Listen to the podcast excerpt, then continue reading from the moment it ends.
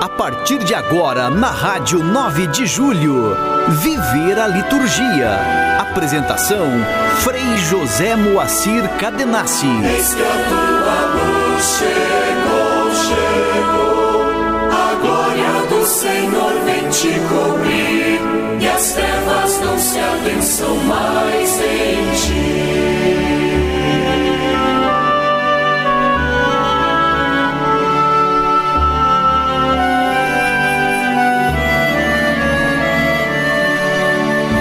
Ouvinte querido, querida, que bom estarmos aqui neste domingo, segundo do tempo pascal, completando hoje a oitava da Páscoa. Um tempo que nós celebramos em 50 dias, o único dia de festa, mas que no início fazemos esta oitava, esta semana tão intensa, como uma grande introdução e uma síntese do que vamos celebrar ao longo do tempo pascal e é o tempo da igreja, é o tempo do espírito, é o tempo das assembleias dominicais, porque o núcleo da vida cristã se dá pelo dia do Senhor, pelo domingo. Então, o domingo é consagrado por causa da ressurreição de Cristo. Então, esta é a tradição que os cristãos, desde o princípio da experiência do túmulo vazio, né, foram assim intensificando e transformando isto na vivência de cada dia e recordando todo o mistério pascal, paixão, morte e ressurreição nas assembleias dominicais, principalmente, né?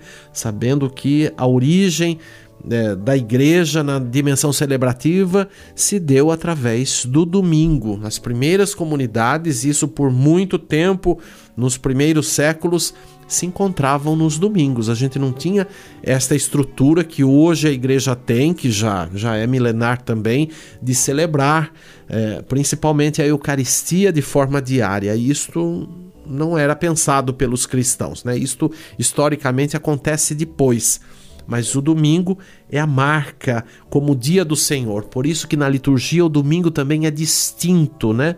No referencial da reserva simbólica, veja os elementos de uma liturgia de domingo em relação às do dia de semana, dos dias de semana, dos dias feriais, por exemplo.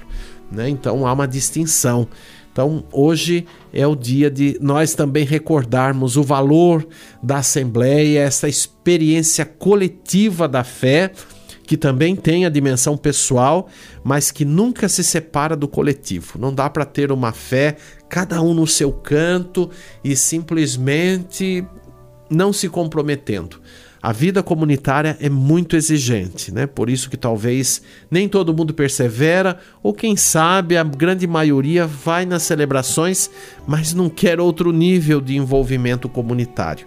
Mas está aí o desafio né, do domingo, dia do Senhor, que hoje nós recordamos, é, principalmente quando no Evangelho né, nos, nos coloca no âmbito desta comunidade a importância de estar junto para reconhecer a presença do ressuscitado, e aí a gente recorda o apóstolo Tomé, que de início não estava, né?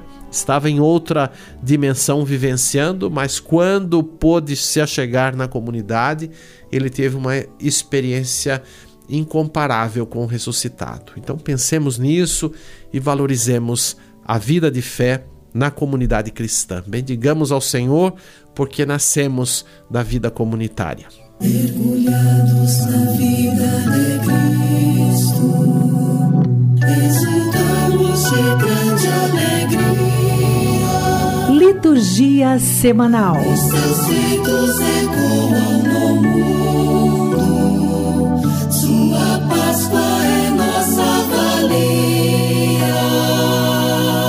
Hoje, 16 de abril, estamos celebrando o segundo domingo da Páscoa. Estamos no ciclo A da liturgia.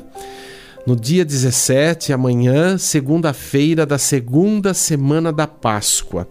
Dia 18, terça-feira, liturgia própria da segunda semana. Na quarta-feira, a liturgia própria também da segunda semana da Páscoa, e vamos recordar estar em comunhão, aí nossa oração pessoal, nossas orações nas comunidades, né, quando também nos reunirmos nos momentos de prática pastoral em comunhão e rezando pela 60 Assembleia Geral dos Bispos do Brasil, que acontece em Aparecida e que começa exatamente no dia 19 de abril, na quarta-feira.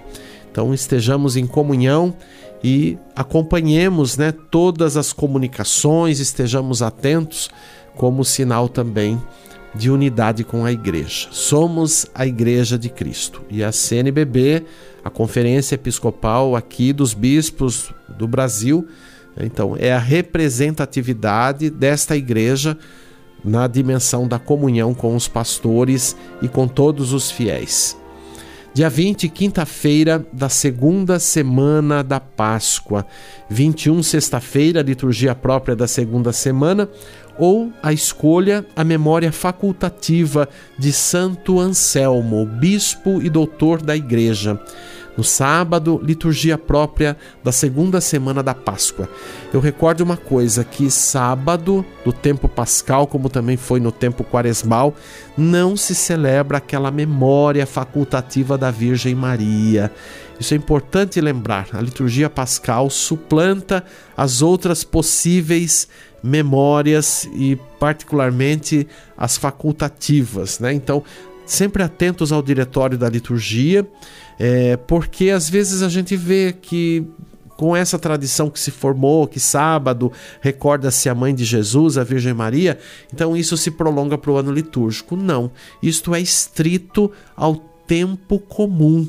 Os outros tempos não se inclui esse tipo de memória e formulários, né? Então, siga sempre o diretório da liturgia para entender e para também estar celebrando o que a igreja está apresentando nesse dia como motivação, tá bom? E aí, no entardecer do sábado, já a celebração das primeiras vésperas do dia do Senhor, com o terceiro domingo da Páscoa. Você está ouvindo Viver a Liturgia, com Frei José Moacir Cadenassi.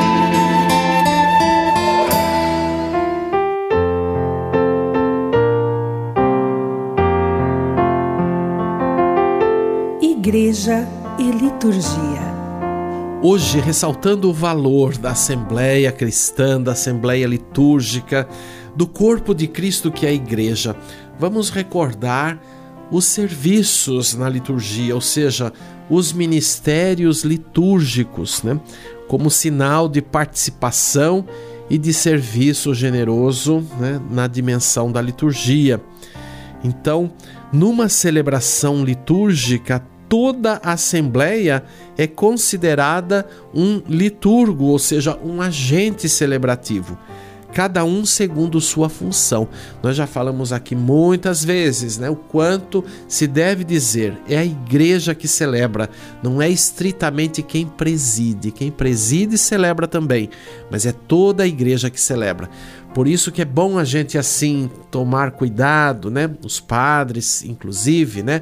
Essa coisa de dizer: "Ah, eu vou lá celebrar para a assembleia tal, para a igreja tal, para a comunidade tal, ou então às vezes vai nas casas religiosas, principalmente né, de, de irmãs, de freiras, né, onde lá não há o ministério ordenado.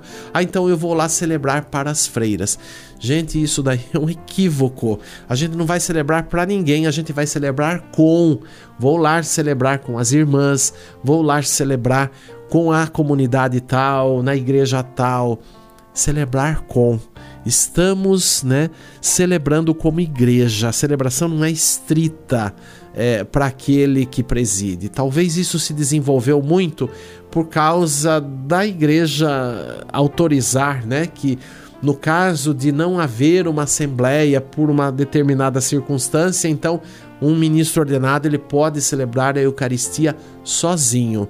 Existe até no missal romano um formulário próprio para isso. Daí não seria é, com aquela é, com aquelas palavras ou com aqueles textos é, literais que estão voltados para a Assembleia. Então existe um rito próprio para celebrar a Eucaristia sozinho. Eu confesso uma coisa, eu nunca fiz essa experiência, nunca mesmo. E até proposital, porque para mim, mesmo sabendo que a igreja autoriza, para mim destitui o sentido de não estar com a igreja, com a assembleia e se for até com o mínimo de pessoas. Já, já aconteceu de numa circunstância eu celebrar com mais três pessoas, né, que estavam participando, né, como leigos. E fizemos uma assembleia de quatro pessoas. E aí foi uma circunstância, mas é, fora isso é muito difícil a gente conceber, né, esta ideia de uma liturgia é, intimista, pessoal e não considerando é, a, a igreja, o corpo de Cristo, como a celebrante por excelência. Então, por isso que a liturgia está estruturada para ser realizada pelo povo sacerdotal. Olha aí, esta é uma consciência do que vem do mistério pascal de Cristo, como assembleia e no âmbito de diferentes ministérios ou serviços requeridos pela própria comunidade. O exercício dos distintos ministérios e funções que enriquecem a Assembleia é necessário a fim de que exista uma participação ativa e plena. É aquela coisa, não é delegado a uma pessoa, a um grupo de pessoas fazer né? Se deve fazer aquilo já é a orientação da Sacrosanto um Concilium, aquilo que lhe compete, aquilo que lhe foi conferido, né? Que lhe foi assim confiado é, a desempenhar em nome da comunidade, né? Então por isso que é um pouco assim estranho também, né? Quando se diz mesmo o padre, não?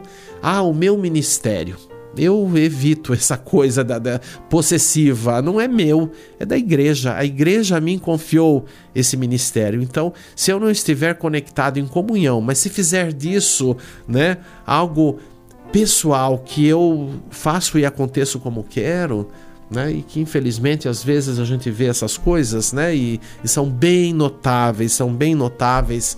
É, e hoje com os meios de comunicação, então tá mais do que evidente. Então a gente reflete isso para a gente ter mais cuidado.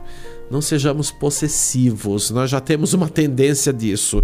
Mas o que é da igreja, o que é sagrado, é de Cristo, a igreja é dele, né? Ele é a fonte, a origem de todos os ministérios. Então, a igreja na representação aqui na organização, né, nos indica, nos direciona também. Isso está valendo para os ministérios leigos, né?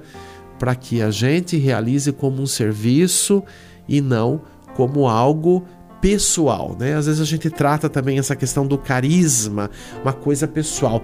Tem a dimensão pessoal porque os carismas são diversos, então isto vai estar manifestado, vão estar manifestados nas pessoas, mas isso não dá a elas, né, a dimensão de serem donas daquilo, né?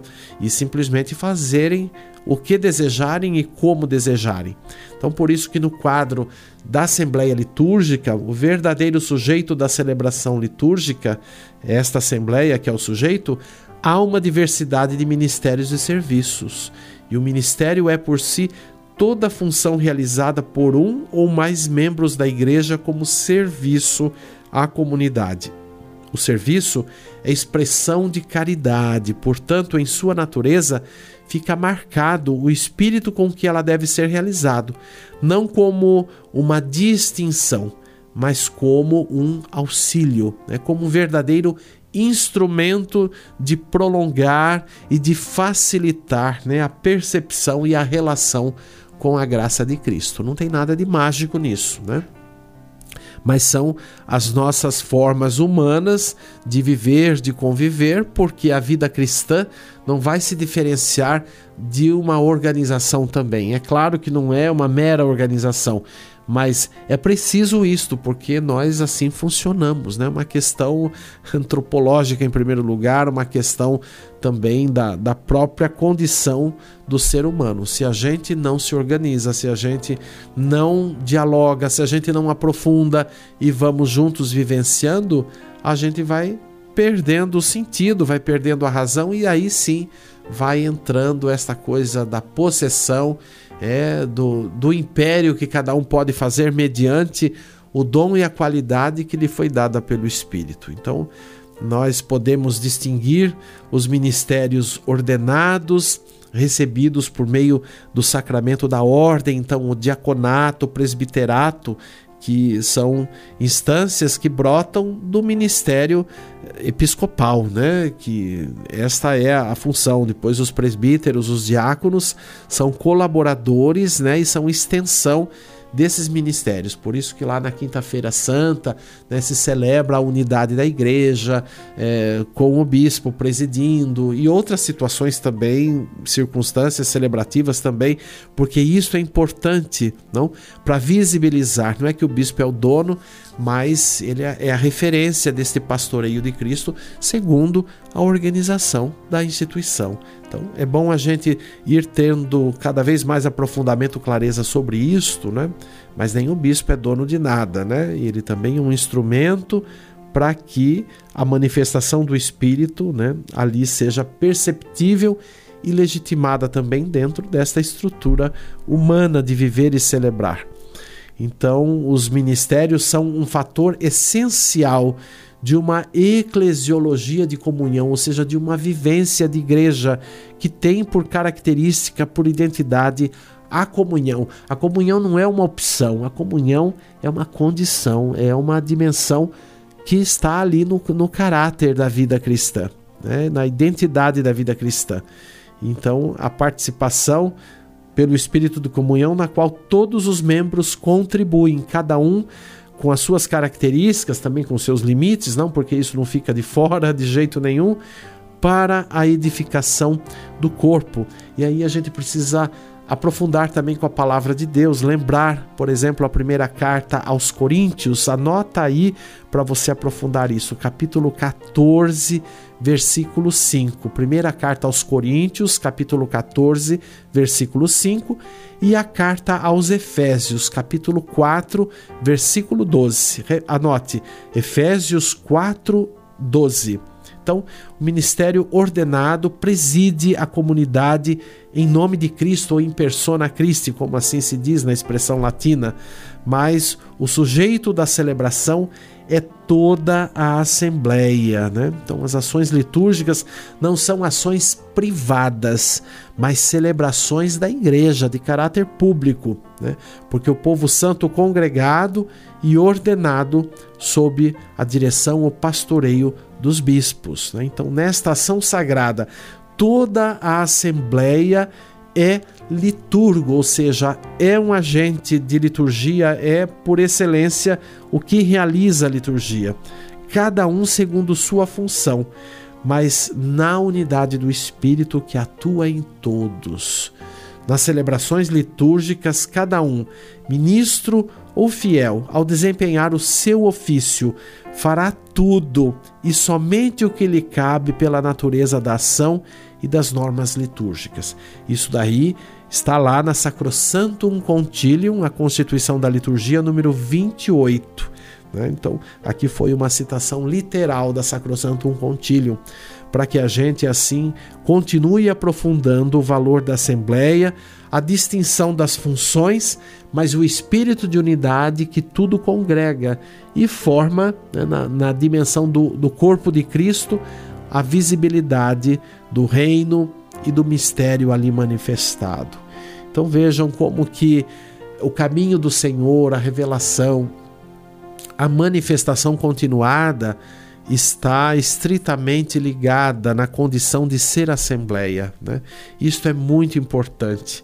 Por isso que a gente vai aprendendo, e se não aprende, vai insistindo nisso, né? que é, a, a, vida cristã não é um, um, nivelamento de pessoas, mas é um conjugar da diversidade, das formas de expressão, às vezes até das formas de pensar, não porque isto não se separa, mas que a gente deve ter sempre um ponto de convergência. E aí é a fé que nos vai dar essa força, essa potencialidade, para que a gente também não se deixe parar, né, só pelo individual ou pelo carisma enquanto é, o dom ali em si, mas viva isso conjugado né, na, forma comunitária e ao mesmo tempo conservando o espírito da unidade.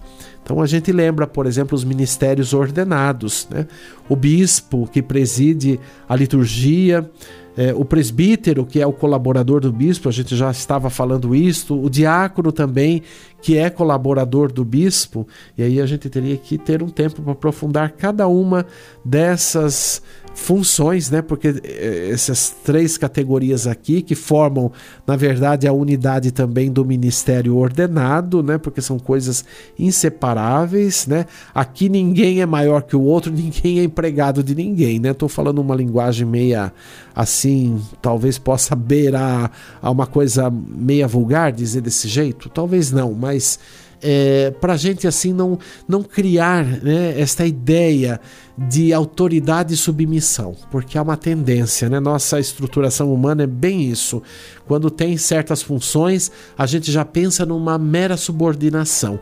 Aí não, não é uma questão de ser estrito isto, mas de considerar, né? O, o, que cada um desempenha, né?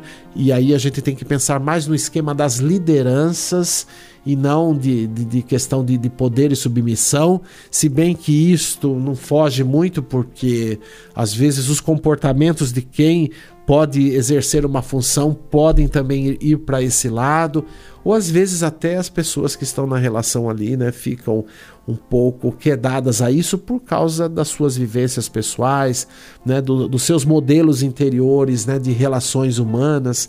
Então, tudo isso reflete também. Então, por isso que é importante a igreja não fazer né, dos ministérios um, um simplesmente um, um nível de, de promoção. Né? E os leigos também têm que cuidar disso, porque às vezes acham que porque foram indicados né, e a eles confiados um serviço específico, então eles foram revestidos né, de um poder incomparável. Então, a atenção que as igrejas particulares, as paróquias têm que ter quando vão apresentar as pessoas, quando vão, enfim, ali dentro de uma celebração também fazer um rito, né, para marcar ali o início da função. Isso é importante, mas não fazer desses ritos, né, algo assim tão extraordinário e muitas vezes até equiparado, não? As ordenações. A gente às vezes tem visto né, introdução de crianças para o, o ministério ali de acólitos, ou mesmo leigos na, na, no ministério da distribuição da Eucaristia. Gente, parece que você está numa ordenação, né? Então tem até hoje tem até padrinhos, né? Nem existe isso nem no rito da ordenação, não existe isso. São coisas que vão criando mas que pode ter o seu valor, né? não estamos discutindo isto, né? do ponto de vista afetivo, mas às vezes vão transformando né, as celebrações ali como momentos de um verdadeiro passar de cetro de poder de um para outro. Então, cuidado com tudo isso. Isso pode ser muito enganoso e isto não representa o espírito genuíno da igreja, né? Nós não estamos aqui para ser mais que ninguém. O Frei aqui que está falando não, não, não, jamais vai ser mais do que qualquer um que está ouvindo, que está se relacionando nas funções de cada dia. Não existe isso. A gente se prepara, a gente tenta aí fazer o melhor também às vezes escorrega, não nada na maionese, como às vezes fala também, né, no nosso linguajar aí popular, mas estamos aí num, num caminho para poder fazer melhor, servir melhor.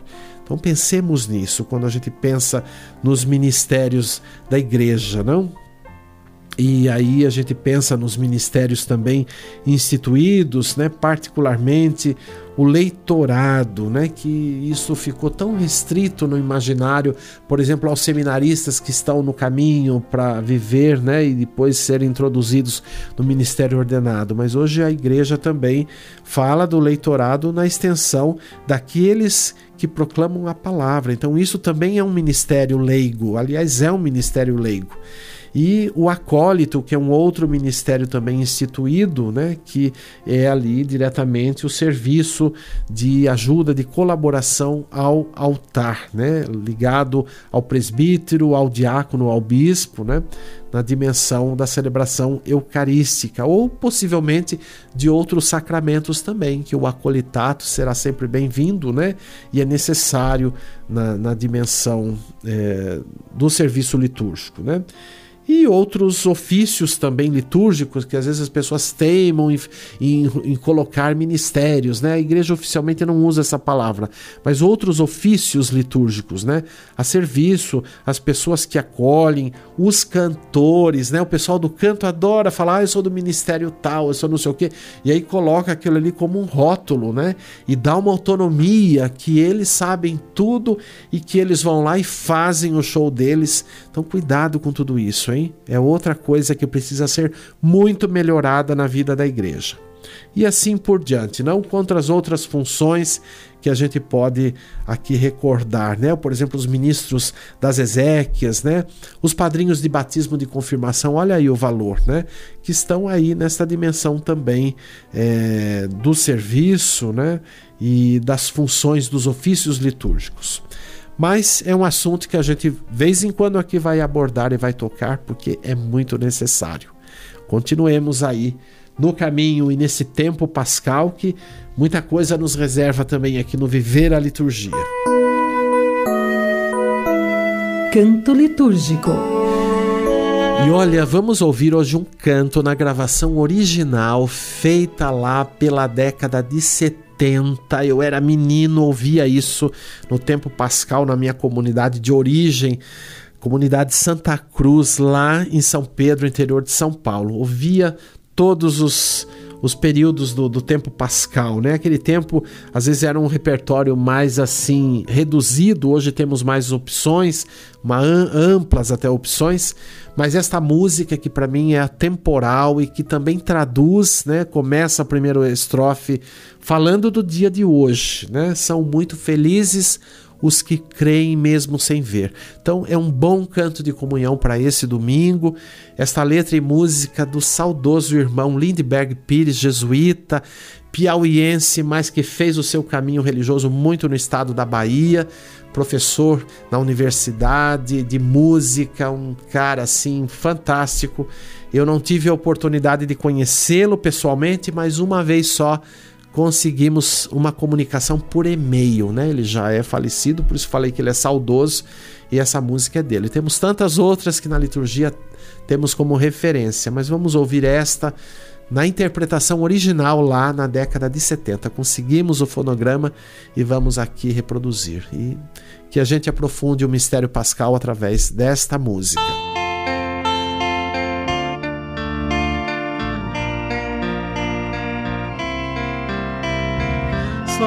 Muito felizes os que creem mesmo sem ver que está Senhor Jesus sob o pão presente e vivo no meio de nós.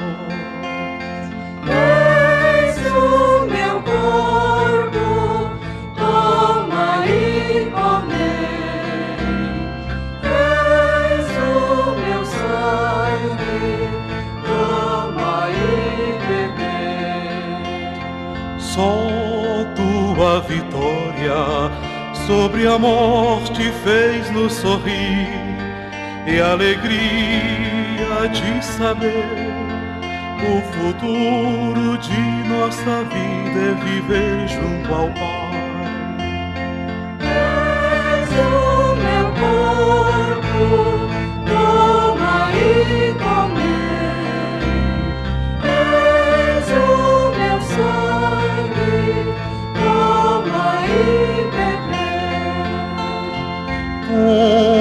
Esta certeza de teu reino está entre nós. Entregamos-te, Senhor, nossa vida e trabalhar na construção da paz.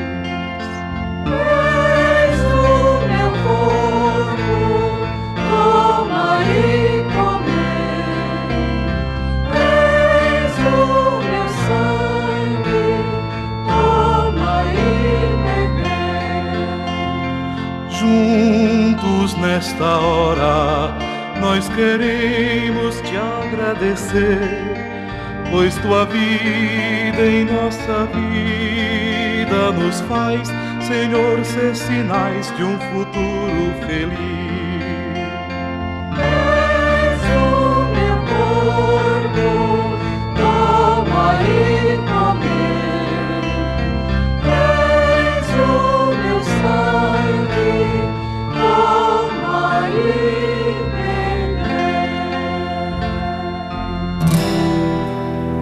Você está ouvindo Viver a Liturgia com Frei José Moacir Cadenassi.